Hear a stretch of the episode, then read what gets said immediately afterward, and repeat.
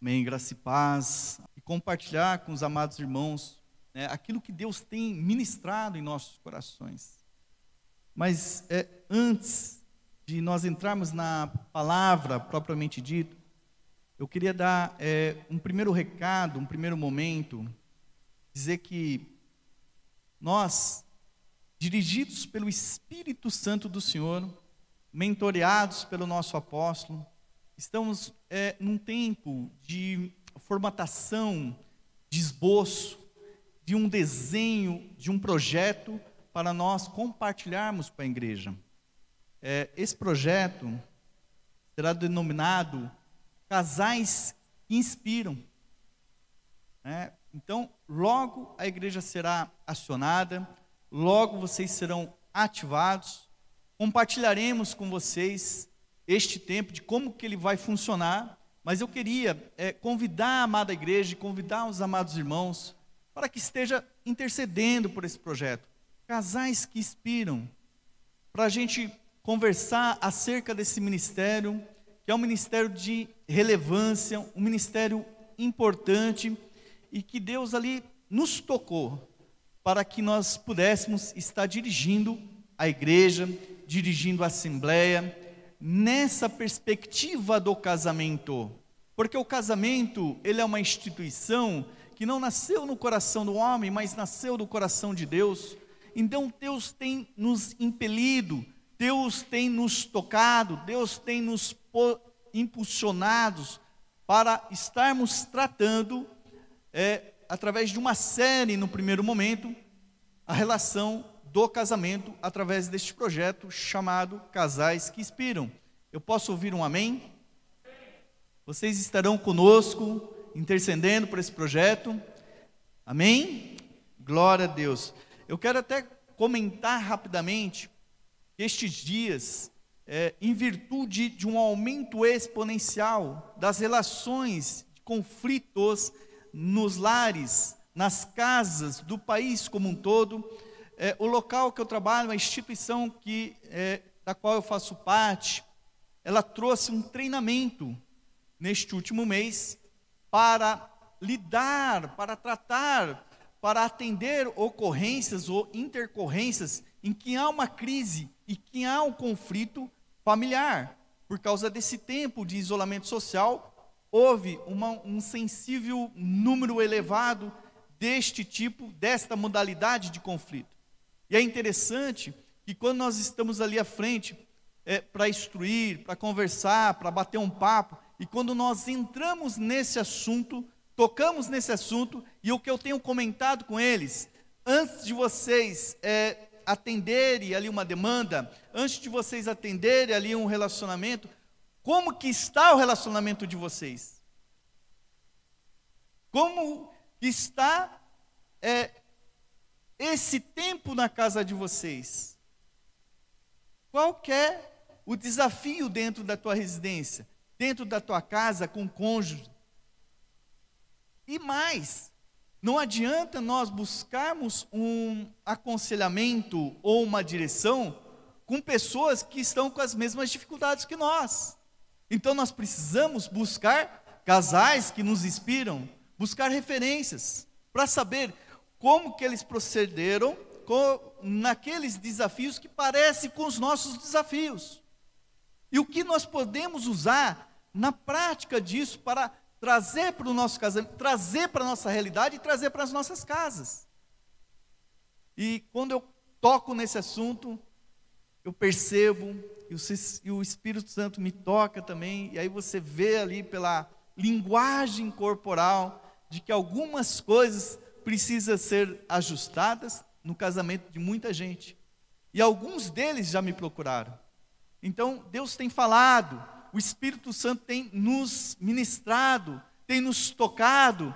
E aí, quando a gente vem para se aconselhar, para ter um tempo com o apóstolo, e o apóstolo vem ali trazer todas as confirmações, né? Deus confirma através do nosso profeta, através do nosso apóstolo, desta necessidade e desse tempo necessário.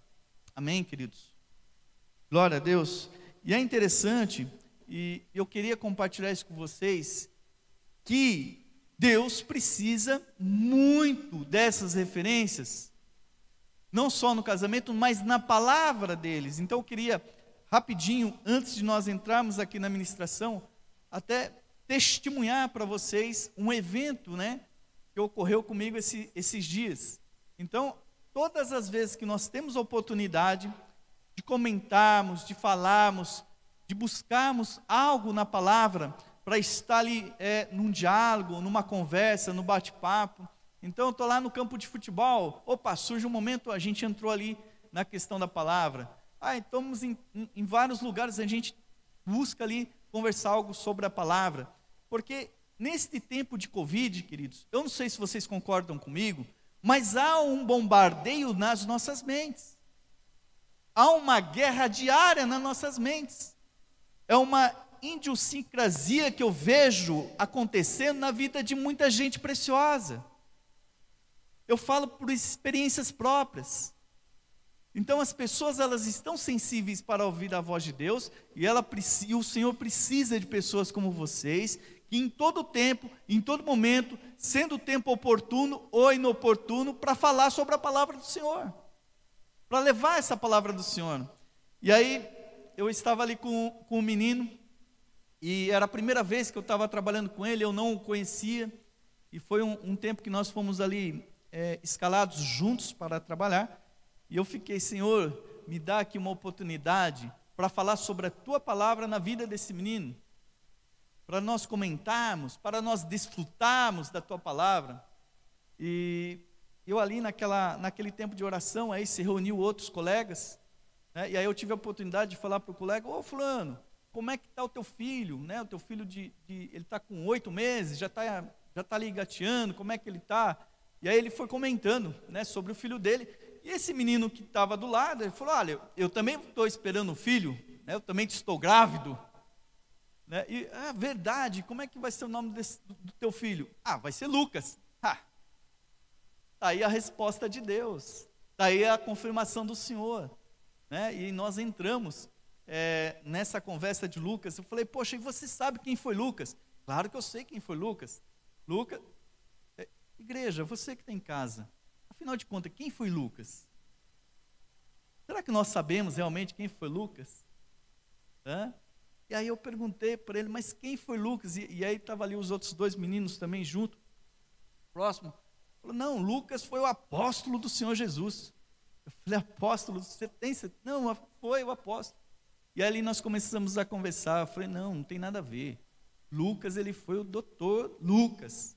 Ele foi o médico e cuidou do apóstolo Paulo. E aí eles começaram a ficarem é, vidrados e, come, e pararam para olhar, pararam para escutar. E eu comecei a conversar, falei, não, veja, Lucas ele foi acionado, ele era um médico que estava passando por aquele tempo, e aí ele foi acionado porque ele tinha que cuidar do apóstolo Paulo, que naquele momento estava com, com marcas, com feridas, e que ele tinha sido ali é, é, perseguido, né?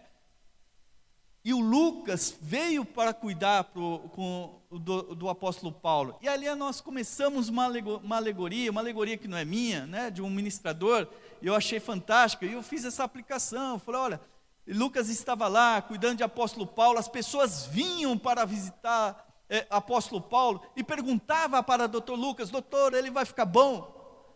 Ele falou: Olha, eu não sei, nós estamos fazendo o possível, o que está na medicina, o que está no humanismo, no conhecimento da época. Mas, doutor, ele precisa ficar muito bom, precisa ficar bom logo, promete que vai cuidar dele, doutor. Eu vou fazer o máximo que eu posso. E aí, Lucas ficou vidrado. Por que, que vinha tanta gente ali visitar apóstolo Paulo? Falou, doutor, o senhor não conhece quem é esse homem, mas quem é esse homem? Este homem, um dia ele esteve ministrando sobre as nossas vidas, ele esteve nos instruindo. Ele falou: Olha, eu sei viver em abundância e sei viver na escassez, mas tudo posso daquele que me fortalece. Mas quem é esse homem?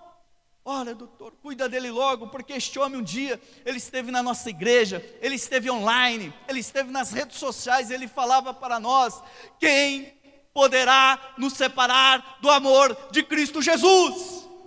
Nem altura, nem profundeza, nada, nem anjos, nem principados, nem potestade, nada vai nos separar do amor de Cristo Jesus. E veja que aquilo foi impregnando no coração daquele médico. Estes tipos de testemunhos. Então, queridos, eu profetizo que cada um de vocês, vocês que estão online, vocês que estão em redes sociais, vai ser impregnados pelo amor de Cristo Jesus, de forma que vai superabundar e vai ministrar para demais pessoas. E era engraçado que tinha um menino lá, que ele tinha que atender a porta e atender o telefone, e aí ele era acionado, ele voltava correndo, ele falava: O que, que eu perdi? O que, que eu perdi? E ele estava cedendo, sedento por esta palavra. Olhem, queridos, como as pessoas estão sedentas. E aí eu falei para esse moço, falei, olha, ainda hoje, eu profetizo que você ministre ali na barriga da sua esposa. Filho, eu estou esperando você, mas você vai ser um homem guiado, ungido, como foi doutor Lucas. Que ouviu aquelas histórias fantásticas e teve a oportunidade de escrever um evangelho belíssimo, um evangelho com base em indícios materiais, em base em testemunhos vivos, preciosos, e deixou um dos maiores evangelhos escrito para posteridades, de uma forma trazendo o nossa, uma visão mais humana do nosso Jesus, do Jesus homem. E eu profetizo isso sobre a vida de vocês também. Amém, queridos? Glória a Deus. Antes de, ainda antes de eu entrar na palavra, eu prometi que eu iria orar por uma pessoa, apóstolo. Senhor me dá licença. Eu estar tá intercedendo só mais uma vez. Eu queria que a igreja também colocasse um pouquinho de pé só para interceder por uma pessoa. É, o nome dela é Bruna. Ela foi internada hoje. Ela é esposa de um dos nossos, dos nossos policiais é, é uma pessoa muito preciosa para mim, o, o, o Misael, e a esposa dele foi internada, foi acamada. E é aquilo que nós estamos falando. O bombardeio está na mente, queridos. O bombardeio está na mente. Eu lembro que algumas pessoas me ligavam e mandavam uma mensagem para saber sobre a minha esposa. E eu orientava, eu dirigia, eu falava, olha, não liga para mim. Manda uma mensagem, ela não vai poder falar com você, mas manda uma mensagem para fortalecer a vida dela. Então eu quero estar tá fazendo essa oração para fortalecer a vida da Bruna também. Porque isso, graças à igreja, eu assim tenho gratidão com aquilo que Deus fez através da vida da Macéia, através da vida do apóstolo, através da vida de todos vocês, vocês que mandaram mensagem. Porque minha esposa estava impregnada na mente de coisas ruins e vocês começaram a mandar vida, vida, vida, vida, vida e vida, e minha esposa foi restituindo. Amém, queridos? Feche teus olhos, em oração, em concordância comigo, ore pela vida da Bruna neste momento, tá bom? Pai, em nome do Senhor Jesus, eu coloco a vida da Bruna, Deus. O Senhor que é o médico dos médicos, Senhor dos senhores, o Rei todo-poderoso desta terra. Pai, nosso Criador, aquele que tudo formou, nós pedimos neste instante, Deus, coloca uma mentalidade nova sobre a vida da Bruna, e o Senhor coloca os médicos com trato guiado, dirigido pelas tuas mãos, e que o corpo dela responda neste momento, Deus. Em nome do Senhor Jesus, restitua, Deus, toda a respiração cardiovascular, tudo, o pulmão que seja limpo agora dessa pneumonia. Em nome do Senhor Jesus, nós declaramos a restituição sobre a vida dessa moça, a regeneração sobre a vida desta jovem. Em nome do Senhor Jesus, nós declaramos agora, como igreja, em concordância, em nome do Senhor Jesus, nós oramos e aqueles que concordam, digam amém. Glória a Deus. Pode sentar, amada igreja. Eu quero rapidamente que vocês abram a Bíblia de vocês em Êxodo. Êxodo capítulo 14, a partir do verso número 13. Êxodo 14, número 13. Sobre o mundo. misericórdia. A palavra e a gente ficava minado. Então que nós possamos ouvir a palavra do Senhor, para que nós nos enchemos de fé. E desta forma nós rompemos os limites. Aqui eu vou testemunhar algumas coisas para vocês, que eu vivi isso aqui na prática. Isso que nós estamos ministrando nesta noite aconteceu comigo. Amém? Por quê? Porque nós somos limitados. Porém, as nossas limitações, ela tem que se repousar não no nosso poder, mas no poder de Deus. Por trás dos nossos limites há grandes conquistas. Isso que nós precisamos fazer. Porém, gente, se nós ficarmos olhando para o passado, se nós ficarmos olhando para o mundo, se nós ficarmos olhando para as coisas lá atrás, nós não podemos viver o melhor momento da nossa vida. Porque o melhor da, da, o momento da nossa vida é o hoje, é o agora, é o tempo em que nós estamos com a presença do Senhor. Olha, aconteceu com o apóstolo Paulo, lá em Coríntios, no capítulo 12, versículo 9, ele orou, orou três vezes para o Senhor, para que tirasse o espinho da carne. O que, que Deus falou para ele? A minha graça te basta, Paulo. A minha graça te basta. Filho, vai viver. Rompa, rompa com os limites. Vai nessa fé.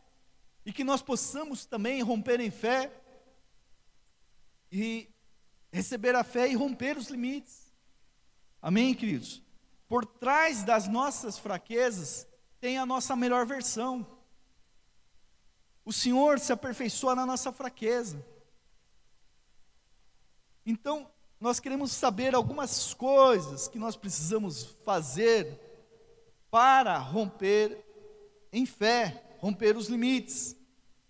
Veja, em capítulo 14 de Êxodo, versículo 13, ele começa dessa forma: Moisés, porém, disse ao povo: Não temais, estáis quietos e vede o livramento do Senhor, que hoje vos fará. Aos egípcios que hoje vistes, nunca mais verão para sempre. É interessante que o que nos paralisa não é a perseguição que nós sofremos, mas o que nos paralisa é o medo. Vocês sabiam disso? É o medo. O que nos paralisa, o que nos impede a nossa caminhada e impede de viver o melhor de Deus, as experiências que o Senhor tem para trazer para nós, viver rompendo limites, é o medo. Não é a perseguição que você sofre, não é as injúrias que você sofre, não é os ataques que você sofre, mas é o medo. O medo te impede de viver o melhor. O medo te impede de viver a plena abundância. Isso de eu falar para vocês dos ataques que nós temos na mente, é, eu lembro que há um tempo atrás, há uns 15 anos atrás, 15, 20 anos atrás, eu sempre, todos os anos eu faço aquele check-up anual, ali no médico. Aí eu descobri que o meu coração não, não bate certo o meu coração tem uma, uma variação. E quando eu recebi aquela notícia do médico, é, o que, que encheu o meu coração? O que, que me paralisou? O medo. Eu fiz todos os exames, Oswaldo, necessários. Todos os movimentos cardiovasculares. Cristiano, eu fui numa tal da esteira, que eu nunca tinha feito antes, lá do médico. E eu tive a nota máxima. O médico falou, mas ninguém antes conseguiu fazer o que você faz nessa esteira, nesse tempo que você fez. E o meu coração estava bom. Eu era mais jovenzinho, né, 20 anos atrás. É, agora já estou meio velhinho, né, um pouquinho mais de idade. Mas eu estava com medo. E aquilo me paralisava. Aquilo me impedia de eu viver coisas preciosas. E eu andava com medo, eu falava, ah, eu vou morrer. Muito jovem, vou deixar minha vida. E aí nós tivemos até uma situação em que nós pegamos o carro, debaixo de chuva, eu vim correndo para o hospital porque eu achava que ia morrer. E eu não tinha nada. E até hoje, eu vou no cardiologista, o médico vira falar assim para mim, Will, você tem um coração bom, você tem um coração de atleta. Com aquela falta de experiência, com aquela falta, é, é, com aquele medo tudo, porque eu estava sendo ministrado pelo medo. Então eu não rompia os meus limites. E aí o apóstolo veio nos dando direção, veio nos dando mentoria, veio nos enchendo de fé, de fé com a palavra do Senhor. Então, queridos, nós precisamos nos encher de fé, nos encher de fé, não ficar como ficou aqui os hebreus, como ficou esse povo de Israel, olhando para as impossibilidades, porque de um, lado, de um lado eles viam o mar, de outro lado eles viam uma perseguição. Nós vamos morrer. Ao ponto deles falar uma coisa terrível: não era melhor a gente ter morrido no Egito do que ter vindo para cá? Ou seja, o tipo de medo, que era o medo da morte, impediu deles viverem a plenitude de Deus. e aí Moisés teve que chacoalhar o povo, não tenha medo, fique firmes e veja o livramento que o Senhor lhe trará hoje. Ei, você que está acamado, você que está no hospital, você que está ouvindo essa palavra online na tua casa, não tenha medo. Veja o livramento que o Senhor lhe fará ainda hoje. Não tenha medo. O segundo ponto, queridos, para que nós possamos romper, nós precisamos crer nas promessas de Deus para as nossas vidas. Crer nas promessas. Olha, em Gênesis capítulo 17, disse Deus a Abraão: de agora em diante tua mulher não se chamará Sarai, seu nome será Sara. Eu o abençoarei e também por meio dela darei a você um filho. Sim, eu a abençoarei e dela procederão nações e reis de povos.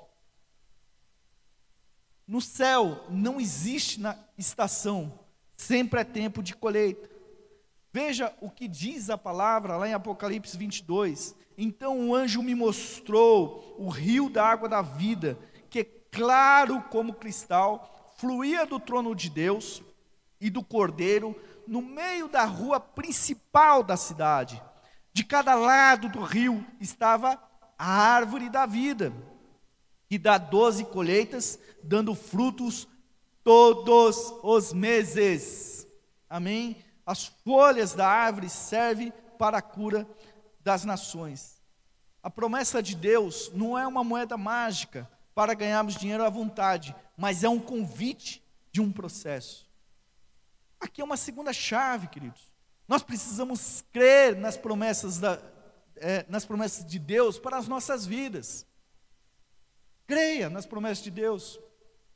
Eu lembro que certa feita veio um homem, é, um pastor na nossa igreja, eu nem lembro é, qual, aonde, se foi naquele. Sei, eu acho que foi no prédio lá embaixo. E eu e a minha esposa, nós casamos sem nada, apaixonados um por, pelo outro. Só, Regina. Nós tínhamos o amor e a convicção de que nós tínhamos que ficar juntos. Mas nós não tínhamos nada. Nós não tínhamos casa, não tinha carro, não tinha nada. E aí nós fomos morar é, de favor, e um dos nossos sonhos era construir uma casa. Só que meu, meu salário só deu para financiar um terreninho. Aí eu comprei um terreno, pagava financiado, e é o que dava. E a gente fazia as despesas da casa, e é o que bastava. E um ministrador e um pastor, olha, escute isso. Toma esta palavra para a tua vida, porque eu tomei para a minha. E um ministrador veio na nossa, na nossa igreja, eu não lembro o nome do, do, do pastor que veio, apóstolo, aquela vez, mas ele falou o seguinte: ele falou, olha, profetize, tem uma promessa sobre a tua vida, e você começa a falar, gera vida para isso. O que, que você mais deseja? Então, olha para você mesmo, nesta noite, e fala: o que, que você mais deseja? Qual é a promessa que você está esperando do Senhor? Aquilo que Deus tem para fazer sobre a tua vida. Eu não tive dúvida, eu me agarrei no altar, aqui embaixo, e eu falava: Eu quero uma casa, eu quero uma casa. E o pastor falava: Olha, você tem que materializar isso, pensar como é que é esta casa, o como, do jeito, a maneira. Já fala que você tem, já fica aí gestante desta casa.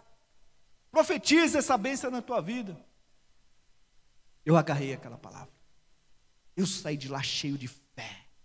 Eu saí de lá certo de que Deus tinha uma promessa para a minha vida. Eu saí de lá convicto desta palavra. Que um profeta estava naquele lugar. E às vezes nós olhamos, quando há uma direção do profeta em cima desse púlpito, em cima desse altar, não fique vagando, queridos, não fique disperso, mas agarre esta palavra para você, para romper em limites. Pegue ela para a tua fé e rompa com esses limites. Eu agarrei aquela. Castilho. A primeira pessoa fora da minha casa foi a minha mãe. Eu falei, mãe, eu tenho algo para te falar. Ela falou, o que foi, filho? Deus me deu uma casa. E aí ali nós nos abraçávamos, nós chorávamos. Né? Minha mãe não entendia nada, ela achava que eu estava ficando maluco, mas Deus tinha me dado uma casa. E eu comecei a falar para todo mundo que Deus tinha me dado uma casa. Eu mal conseguia pagar a conta do terreno, mas Deus tinha me dado uma casa, porque eu saí cheio de fé. Fui para o meu trabalho, falava para os meus amigos, falei para o meu chefe, falei para todo mundo, falei, Deus me deu uma casa. Eu recebi uma casa hoje. Verdade. E como é que ela. Eu comecei a falar: não, ela tem uma garagem, ela tem uma, um quarto assim, ela tem uma sala assado, ela tem uma cozinha. E comecei a falar.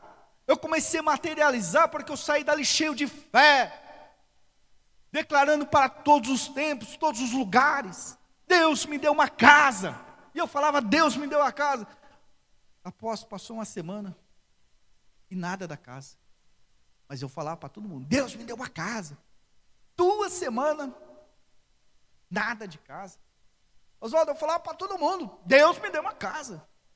Passou um mês, dois meses, três meses, eu falava: Deus me deu uma casa.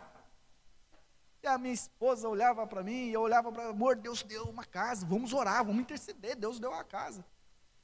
E aí eu sei que as contas não fechavam, o terreno para conseguir ali juntar, conseguir para pagar. E eu lembro que eu trabalhava em São Paulo ainda.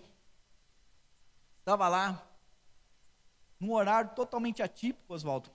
Três horas da tarde, eu fui lá no, no alojamento, usei o banheiro, saí dali, abri meu armário, tinha uma Bíblia, sentei no banquinho, não lembro a passagem que eu estava lendo, mas eu falava, Deus me deu uma casa. Deus me deu uma casa. E aí um colega, um horário totalmente atípico, três horas da tarde, foi no banheiro também, no alojamento.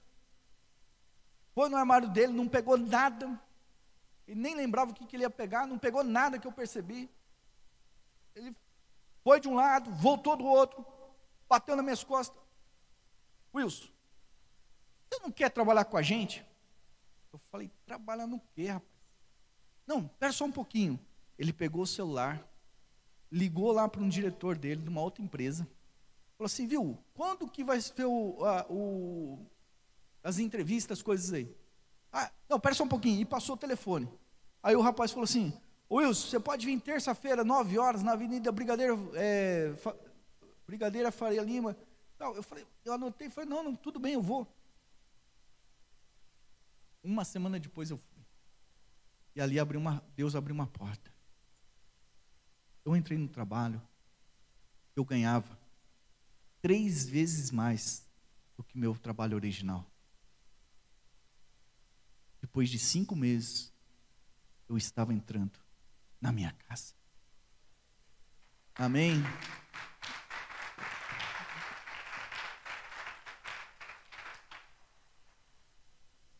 Rompa, queridos. Toma essa palavra com fé. E por último, tome posse da sua verdadeira identidade em Deus. O pior não é ouvir uma mentira, mas aplicar fé sobre ela. Vocês imaginam o que seria de José em Samuel? O que seria de José naquele tempo? Se Deus chegasse a José e falasse assim: José, eu tenho algo para te falar, filho. Ele fala: Pois não, Deus, estou aqui. Olha, você vai ser um dos homens mais poderosos do mundo. Você vai ser riquíssimo. Você vai ser um cara que vai dirigir quase todo o planeta. Um homem muito forte na sua época. Mas eu tenho algo para falar sobre você, José.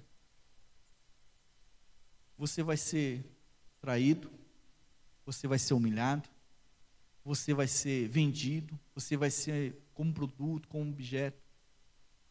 E mais, você vai ser esquecido numa prisão por um determinado tempo. Qual seria a tua reação nisso tudo? Qual seria a reação de José? Eu imagino José falando para Deus, falou, rapaz, não é melhor mandar Rubem, né, mandar outra pessoa? O Benjamim está chegando, é mais forte, ele é jovem, ele, ele pode passar por isso. Então, a grande realidade, queridos, que nós precisamos estar atento, qual é a nossa identidade em Deus? Nós temos que saber que nós somos um, que nós, que você é um filho amado, escolhido e capacitado por Deus, por Ele, para romper limites.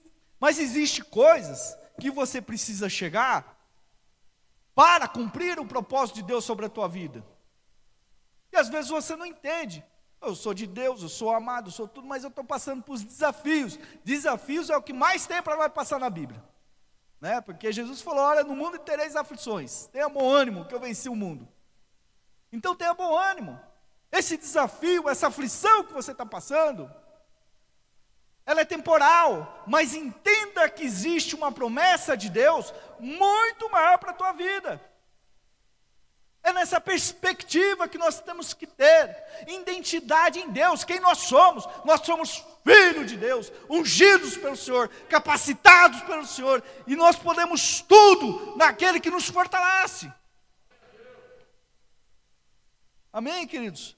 Não deixe, ou melhor, deixe Deus transformar suas impossibilidades em milagres. É impossível para você? Então você está diante do Deus do impossível. Era impossível para mim, mas eu declarava porque eu sabia que Deus tinha me dado uma casa. E Deus operou um milagre. Eu não contei um detalhe para vocês. Cem pessoas fizeram inscrição na empresa apenas cinco chegaram até o final. E um dos instrutores, eram dois instrutores do exército de Israel. Eu falava para eles, depois que acabou o curso, por que que eu passei? Por que que eu cheguei até o fim? O que que você viu de diferente? Sou melhor do que ninguém. Tem pessoas que têm muito mais habilidades, mais capacidade do que eu, humanamente falando. E o major do exército de Israel ele virou para mim e falou: Wilson, cada atividade, cada momento, você não percebia, você não via, mas eu sabia que você estava fazendo e você abaixava a cabeça. Eu via que aquilo era uma oração para cada teste, para cada momento, porque pelas suas possibilidades você não podia nada, mas eu via que tinha algo diferente em você. E Deus me deu mais do que uma casa.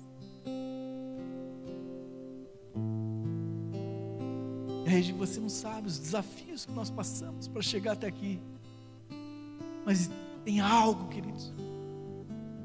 Deus vai estar com você em todo tempo. Se você se entregar verdadeiramente a Ele. Amém?